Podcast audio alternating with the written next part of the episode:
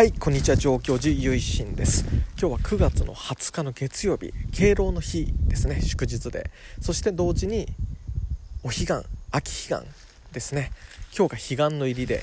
エンターザ彼岸ということでこれをきっかけにですねお墓だったりお寺だったり参るっていうのも非常にいいことなんじゃないかなと思いますね。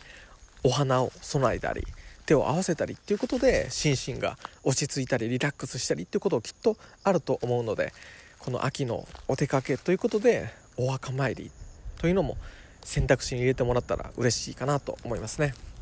この3連休で初日は新潟県上越市も台風の影響で雨がだいぶ降ったりして荒れ模様だったんですけども昨日から今日はずっと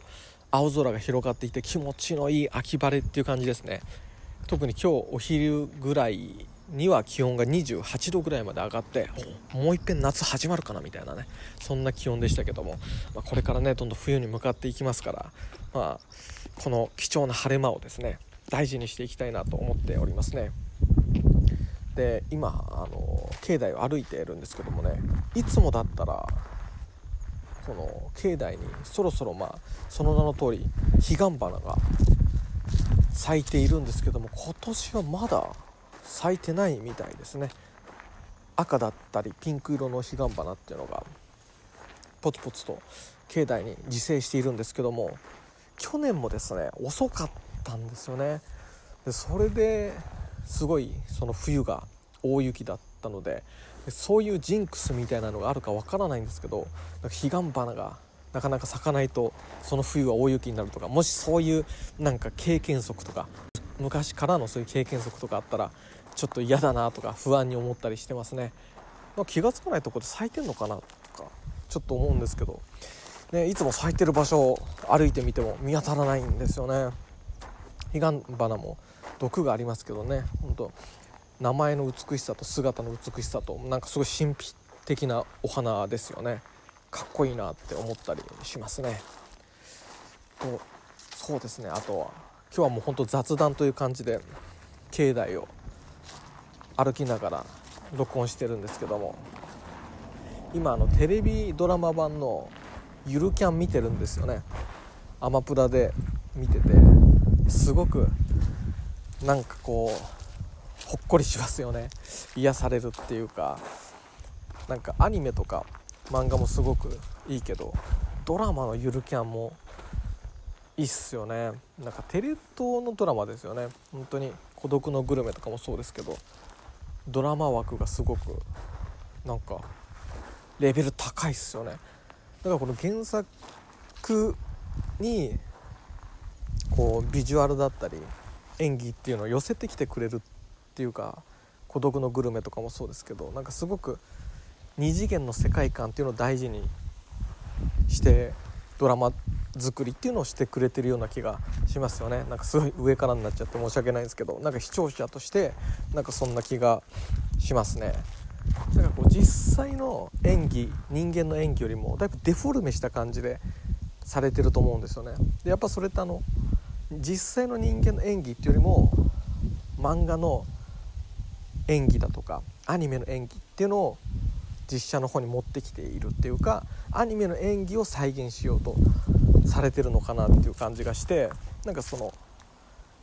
何て言うんでしょうね。そっちの方が自然なんですよね。やっぱ原作が漫画とかアニメだから。そんな気がして少しオーバーなぐらいがちょうどいいっていうかいい感じに収まってるっていうかめちゃくちゃ楽しく見れますね。なんか変にこう何て言うんですかね。人間人間してないっていうかキャラクターだっていうのを感じられた方がそういう二次元原作のドラマってうまくなんかこう入るんじゃないかなっていうふうに思ったりしますね。全く、まあ、お寺と関係ないお寺とか仏教と関係ない話題かもしれないですけどでもその仏教とかお経に描かれる世界観っていうのもそういうことかもしれないですよねお坊さんが読んでるお経ってそういう仏教の世界観とかを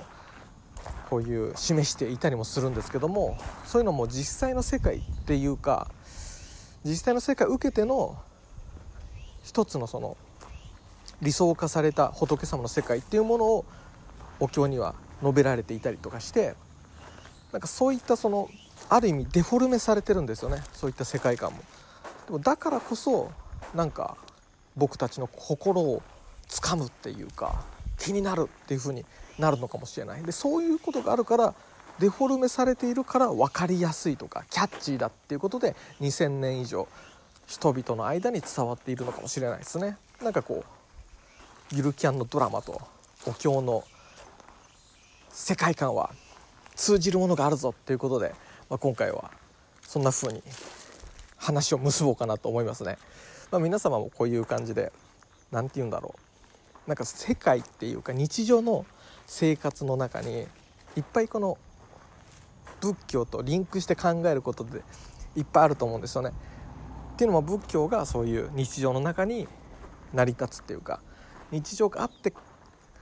からのこうあるからこその仏教信仰なので絶対にこうつながってるんですよ全ての物事とでそういう風にして楽しむと本当にいろんなものと仏教と結びつけることができるしいろんなものが仏教と結びつけられるしすごい楽しいなって思うんですよね。この一つのこの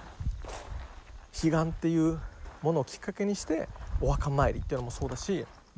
僕たちのこの生活の中には仏教が根付いてるしいくらでもその仏教っていうものをリンクして面白くしていけるっていうところがあると思うので、えー、皆様もこのポッドキャストを聞いて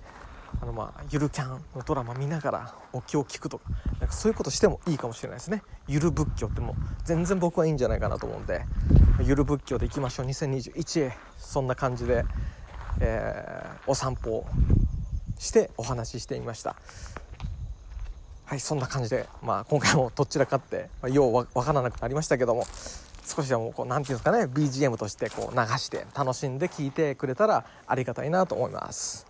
それでは最後までお聴きくださりありがとうございました。合唱。何万ダブ